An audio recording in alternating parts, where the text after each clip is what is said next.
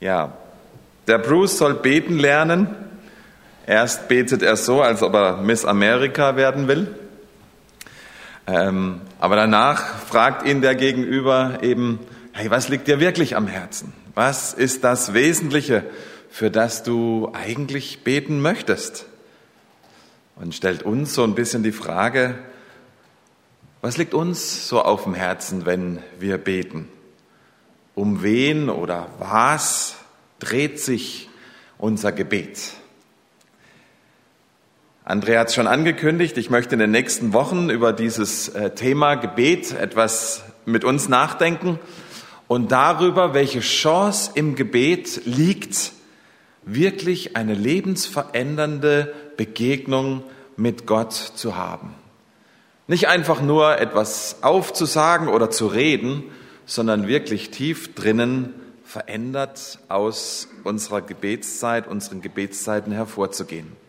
Und möchte damit, äh, haben wir auch schon gehört, ganz bestimmte Personen in der Bibel äh, betrachten, deren Gebete eben dort ähm, aufgeschrieben wurden. Und ich möchte dabei sehen, was haben die denn gebetet? Was war ihnen denn wichtig? Was war das Wesentliche, worum sich ihr Gebet gedreht hat? Wie haben sie Gott darin erlebt? Und wie hat diese Begegnung in diesem Gebet von diesen Menschen ihr Leben wirklich verändert? Ich möchte euch heute einen Mann vorstellen, der für unsere heutige Zeit ein, wie ich finde, fast unglaubliches Gebet gesprochen hat. Das Faszinierende daran ist, dass es nicht nur für unsere Zeit heute, für unsere heutige Zeit fast unfassbar ist, sondern das auch schon im Alten Testament war, als er das niedergeschrieben hat. Es ist so ein Gebet, wo ich mir nicht sicher bin, wer so etwas heute eigentlich beten würde oder wer es auch wirklich mit ganzem Herzen beten könnte. Ich glaube, es ist ein Gebet, das unheimlich schwierig ist zu beten von Menschen, die von unserem heutigen Zeitgeist geprägt sind.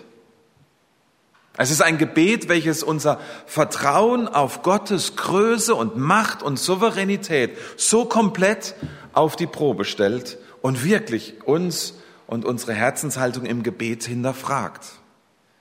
Durch dieses Gebet, wenn wir uns das nachher anschauen, können wir wie durch eine Lupe schauen, inwiefern oder welche Werte unser Herz, unser Leben eigentlich wirklich bestimmen. Der Mann, äh, der dieses Gebet gesprochen hat, ich weiß nicht, ob es euch vorhin aufgefallen ist, als André ihn erwähnt hat, der heißt Agur. Hat jemand schon mal was von dem gehört? Oh, Sie? Wow, Max. Ich bin ja schwer beeindruckt. Was? Hey, Hammer. Hammer. Ich bin ja schwer beeindruckt. Jawohl, Sprüche 30. Es ist eigentlich ein Mensch, ich, ich habe nachgelesen, über den wir so gar nichts groß wissen. Er taucht nirgendwo anders mehr in der Bibel auf. Vom Name her sagen die Kommentare, ist er kein Jude. Christ natürlich schon gar nicht, weil Kapitel 30 von den Sprüchen vor ungefähr 2600 Jahren verfasst und äh, ähm, aufgeschrieben wurde. Ist daher schon eine unglaublich faszinierende Geschichte. Ein Nichtjude, der in den Kanon der Weisheiten des Alten Testaments aufgenommen worden ist. Neben unglaublich tiefen Weisheiten wie das, was Salomo geschrieben hat, der Hiob und die Prediger eben auch.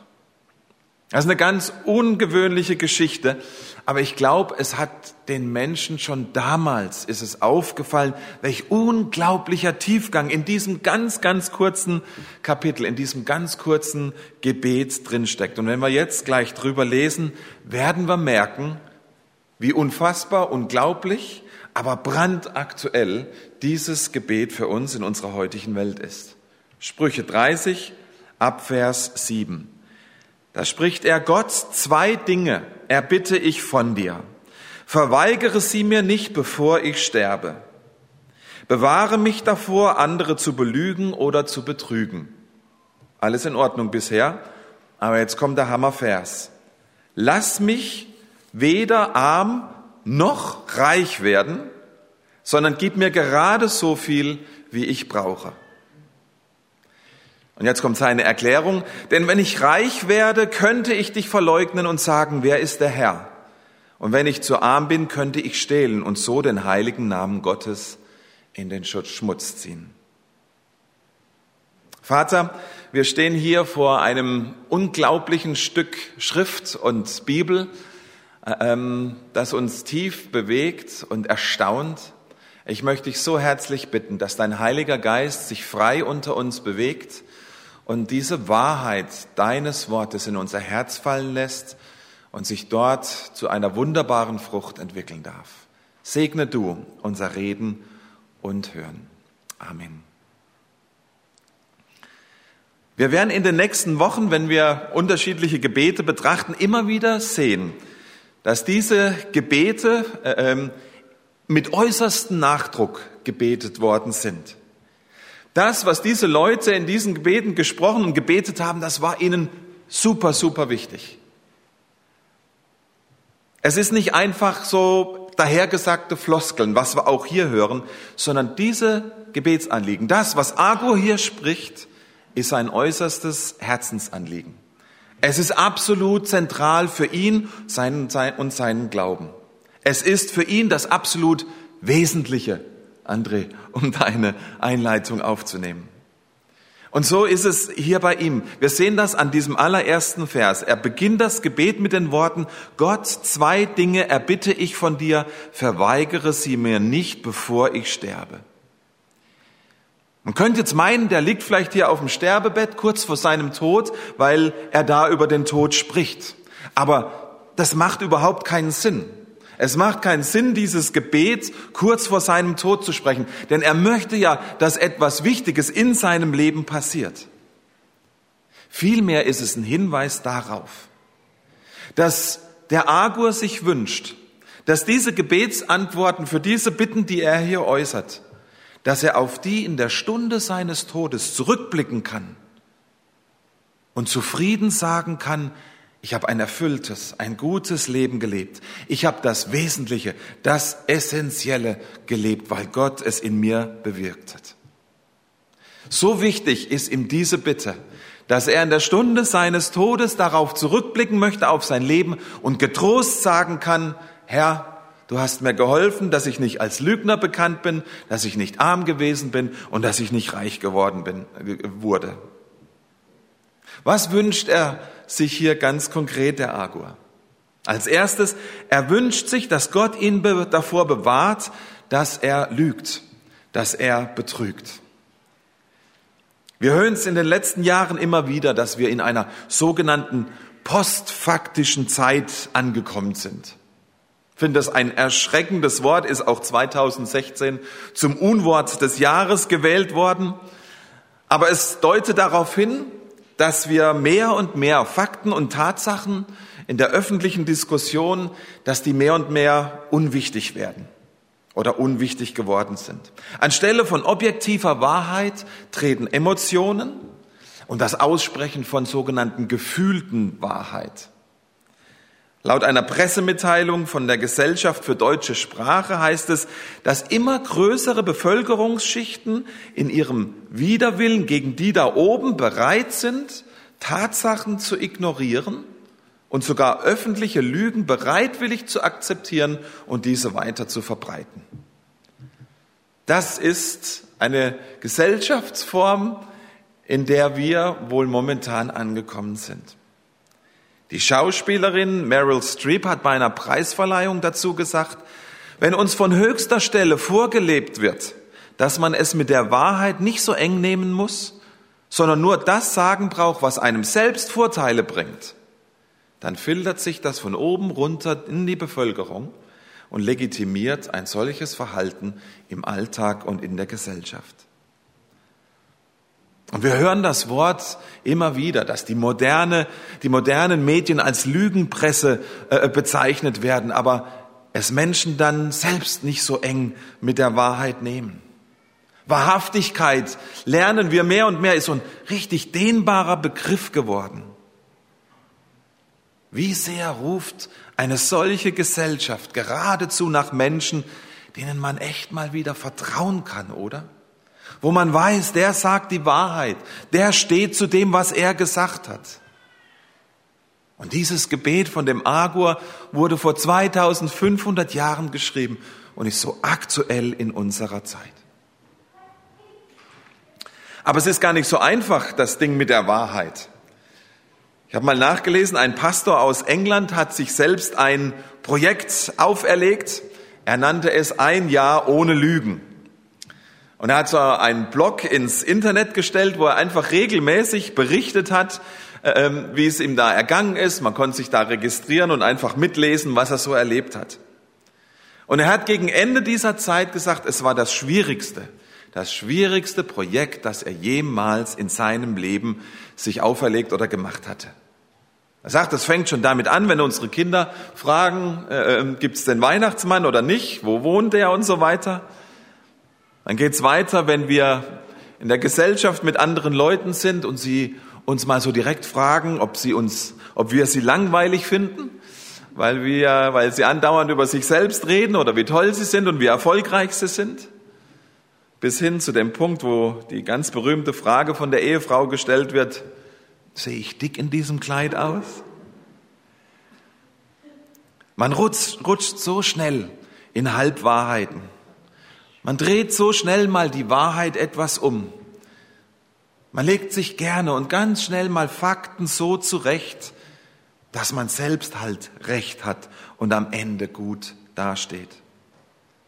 Wirklich jeden Tag in jedem Gespräch mit sich selbst und anderen Menschen absolut ehrlich sein. Das, das ist eine Herausforderung, die fast schon unmenschlich ist, die wir alleine nicht bewerkstelligen können. Und das ist das, was der Agur uns hier aufzeigt.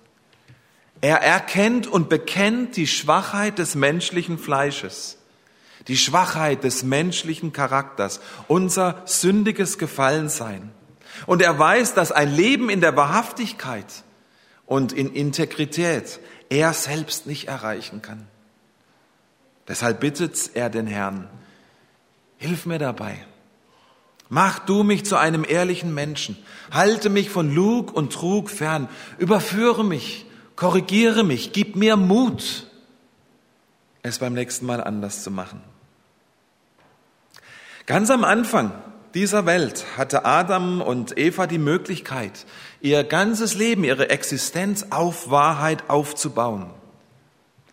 Die Wahrheit war das, was Gott ihnen gesagt hat. Demgegenüber stand die Wahl, ihr Leben eben auf Lüge aufzubauen, auf die Lügen, die Satan ihnen, die Schlange ihnen vorgesetzt hatte.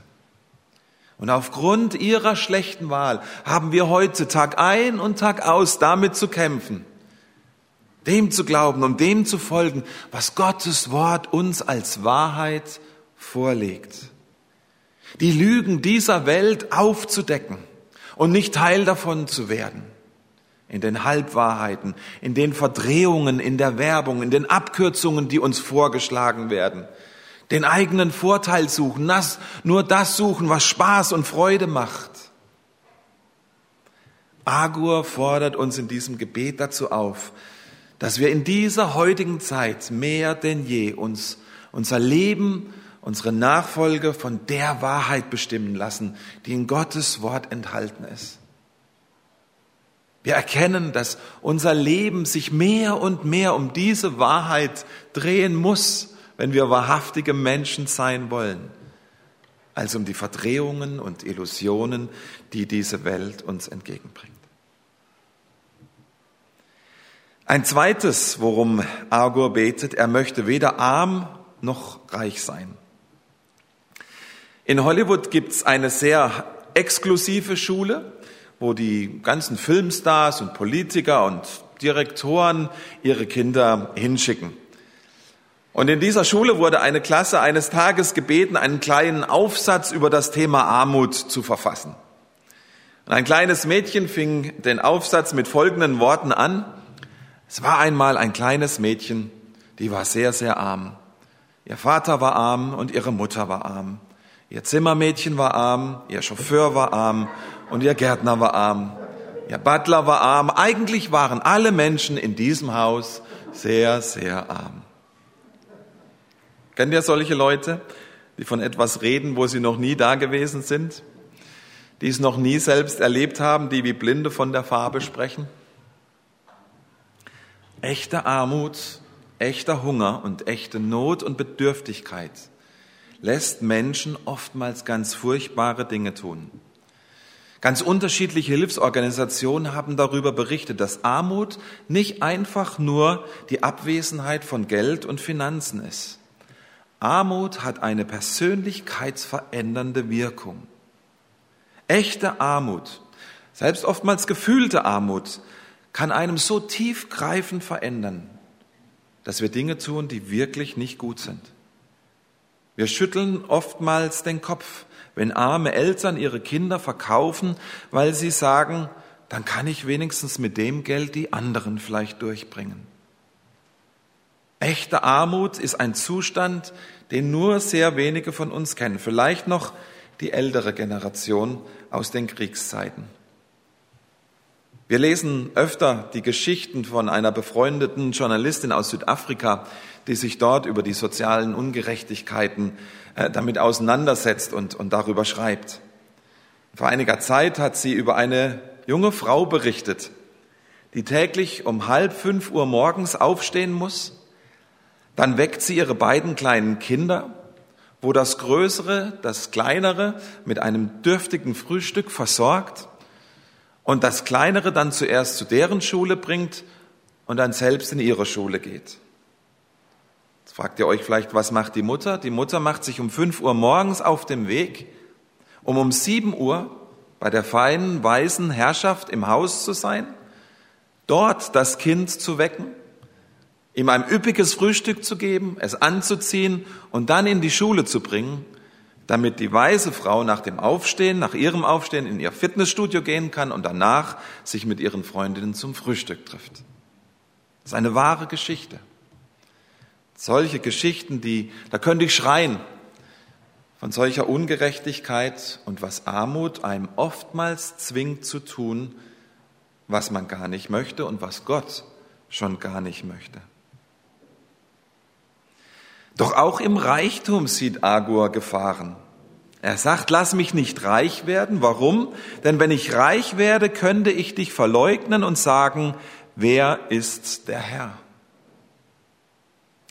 Wir haben uns gerade gestern Abend äh, ähm, noch mit Freunden getroffen und da haben wir die Predigt so ein bisschen durchgesprochen, wurde gefragt, über was geht's denn morgen? Und dann habe ich das so ein bisschen erzählt und dann kam die Rückmeldung, was? Wer würde denn so etwas beten? Ja, klar, lass mich nicht arm werden, das ist ein gutes Gebet, ist, ist voll korrekt. Aber wer würde beten, Herr, lass mich nicht im Jackpot im Lotto gewinnen? Wer wird sowas über die Lippen bringen? Sträubt sich da nicht alles innerlich bei uns über so ein Gebet? Lass mich finanzieller Durchschnitt sein, Herr? Die Worte gehen doch gegen alles, wofür und wozu wir auch erzogen wurden, oder? Das, was wir gelernt haben. Finanziell unabhängig sein. Das bringt Freiheit. Das bringt Sicherheit, sagt uns unsere Gesellschaft. Ihr Lieben, schaffen wir es heute Morgen, uns von Agur hinterfragen zu lassen, ob wir wirklich frei sind von diesen Aspekten, die unsere Gesellschaft dem Geld und dem Wohlstand und dem Reichtum zuordnet. Dass es uns eben unabhängig macht, dass es uns Sicherheit gibt, dass wir damit und dadurch sorglos in die Zukunft gehen können. Um es nochmal klar zu sagen, Agur spricht sich nicht generell und allgemein gegen Wohlstand und Reichtum aus. Alles, was er uns hier zum Ausdruck bringt, ist, dass da eine Gefahr ist in diesem Wohlstand. Er erkennt sie und er ist absolut ehrlich mit sich selbst und zeigt uns das in diesem Gebet. Man könnte fast sagen, er traut sich selbst nicht über den Weg und trifft deswegen eine für sich ganz bewusste und radikale Entscheidung. Er sagt, Vater im Himmel, ich möchte nicht reich werden, denn wenn ich reich werde, könnte es dazu führen, könnte ich auf die Idee kommen, mich von dir wieder abzuwenden. Ich könnte den Weg zu dir vielleicht gefunden haben und dann irgendwann sagen, ach, was soll's? Was brauche ich dich eigentlich, Gott? Mir geht's doch gut. Ich habe doch alles, was ich brauche. Könnte es sein, ihr Lieben, dass wir so ein Gebet, so etwas natürlich niemals ganz bewusst sagen würden, aber dass vielleicht doch ganz tief in unserem Herzen drin das ein Beweggrund ist, das etwas ist, das wir glauben? Ja, wenn es hart auf hart kommt, dann kann ich das Haus verkaufen oder den Acker veräußern und dann läuft schon wieder alles. Verstehen wir jetzt ein bisschen, warum dieses Gebet so schwierig ist? Aber warum es auch so wichtig ist, vor allem in einer wohlhabenden Gesellschaft wie der unseren? Agur spricht in erster Linie hier unser Herz an und fragt uns, wie sehr hängen wir eigentlich an dem, an den Dingen dieser Welt? Wie sehr hängen wir am guten Leben oder doch an der guten Versorgung Gottes? Ihr Lieben, ich glaube, in unserem Land ist genau das passiert, wovor Agor hier Respekt hat. Wir sagen allemal, wer ist schon Gott? Den brauchen wir nicht mehr. Unser Land war mal berühmt für seine geistigen und geistlichen Erkenntnisse. Wir waren das Volk der Dichter und Denker, das Land der Reformation. Und vieles davon ist mittlerweile im Luxus einfach untergegangen. Nochmal ganz wichtig hier zu erkennen, Agur hat die Schwächen des menschlichen Charakters erkannt dass wir uns so leicht von der Lüge beeinflussen und hineinnehmen lassen. Und er hat erkannt, welche Gefahr in der Armut und im Reichtum steckt, uns von Gott zu entfernen. Er erkennt diese Schwächen und weil er weiß, dass er aus eigener Kraft dem nicht entgegenstehen kann, bittet er Gott darum, ihn davor zu bewahren. Gib mir doch einfach nur das, was ich brauche, das ist mir genug. Es kommt nicht überraschend an diesem Punkt, dass das Neue Testament genau diese Gedanken auch aufnimmt und weiterentwickelt für uns im Licht von Jesus Christus. Wenn Jesus uns beten lernt im Vater unser, wir werden es in ein paar Wochen auch betrachten, dann sagt er genau das, Herr, führe uns nicht in Versuchung, sondern erlöse uns von den Bösen. Agur, wie ich gesagt habe, erkennt die Versuchung in diesen Zuständen und bittet Gott, bewahre mich davor. Gib uns unser tägliches Brot heute. Gib uns das, was wir brauchen. Mehr nicht. Paulus schreibt an die Philipper, ich habe gelernt, in jeder Lebenslage zufrieden zu sein. Ich weiß, was es heißt, sich einschränken zu müssen und ich weiß, wie es ist, wenn ich alles im Überfluss zur Verfügung habe. Mit allem bin ich voll und ganz vertraut, satt zu sein und zu hungern, Überfluss zu haben und Entbehrung zu ertragen. Nichts ist mir unmöglich. Warum? Weil der, der bei mir ist, der macht mich stark. Paulus schreibt, dass er all diese Dinge, die Agur hier einen, äh, ähm, aufführt, Armut, Überfluss, das hat er am eigenen Leib erlebt. Das war sein persönliches Erleben als Jesus-Nachfolger, als Apostel. Und ein paar Verse später schreibt er, dass das auch das Erleben heute in uns, in unseren Gemeinden da sein wird. Mein Gott wird euch aus seiner überaus reichen Herrlichkeit durch Jesus Christus alles geben, was? Was ihr braucht. Paulus macht hier eine ganz, ganz wichtige Aussage. Er sagt nicht, Reichtum ist generell schlecht, aber er sagt, unsere Identität, unser Wert, das, wer wir sind, was uns wirklich ausmacht, das hängt nicht mehr an Äußerlichkeiten. Das hängt jetzt an Jesus Christus. Unsere Freude, unser Glück, unsere innere Zufriedenheit, unser Friede, das hat jetzt alles eine neue Quelle, nämlich in Jesus und nicht mehr in den Äußerlichkeiten dieser Welt. Und ihr Lieben, dann und das ist so wichtig hier an diesem Gebet und an Paulus zu erkennen.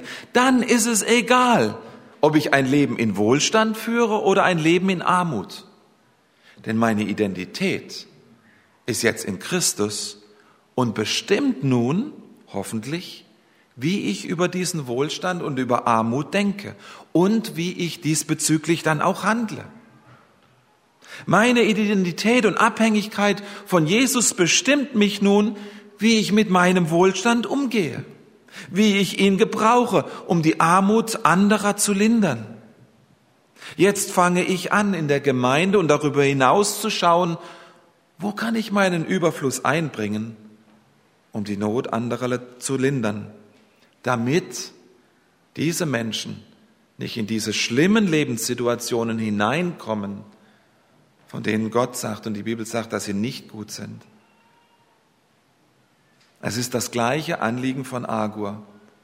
Nicht die Äußerlichkeiten sollen mich mehr bestimmen, nicht mehr ich selbst mit meinen Lügen und meine Intrigen. Gott soll mein Zentrum sein. Er und seine Wahrheit sind das Wesentliche, um das ich mein Leben drehen soll. Dieses Gebet von Agur in unserer heutigen Zeit ist nicht einfach zu beten. Man kann es nur beten, wenn einem wirklich bewusst sind, welche Gefahren in diesen Dingen stecken, aber dem gegenüber auch, wenn wir uns bewusst sind, welche Größe und welche Kraft und Souveränität uns Gott trägt. Für Agur waren diese Aspekte nicht einfach so Lebensumstände, in denen man sich halt wiederfindet. Ihm war bewusst, dass diese Punkte ein ganz großes Hindernis in seiner Beziehung mit Gott werden können. Und das, das ist, was er nicht verlieren wollte. Diese Nähe zu Gott, Gottes Gegenwart in seinem Leben wollte er nicht verlieren, das möchte er nicht missen. Lieber alles andere weg, aber nicht die Gegenwart des Herrn. Ihr Lieben, lasst uns heute von der Weisheit von Agur lernen. Lasst uns ehrlich zu uns selbst sein und unsere Schwächen erkennen und darüber ins Gebet kommen. Möchte euch so ermutigen, dass ihr diese Woche euch mal hinsetzt und euch diesen Text vornehmt. Vielleicht eine halbe Stunde in die Stille geht und mal ganz ehrlich Gottes Geist euch durchleuchten lasst.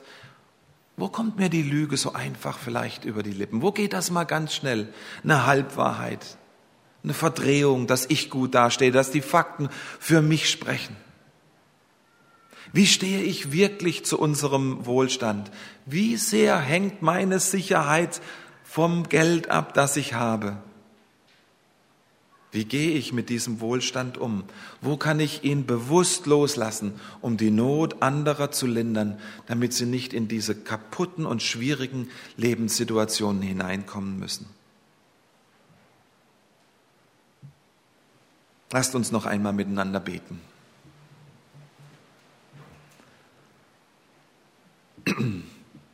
Lieber Vater, so versteckt irgendwo in Textstellen, wo wir manchmal vielleicht gar nicht hinschauen.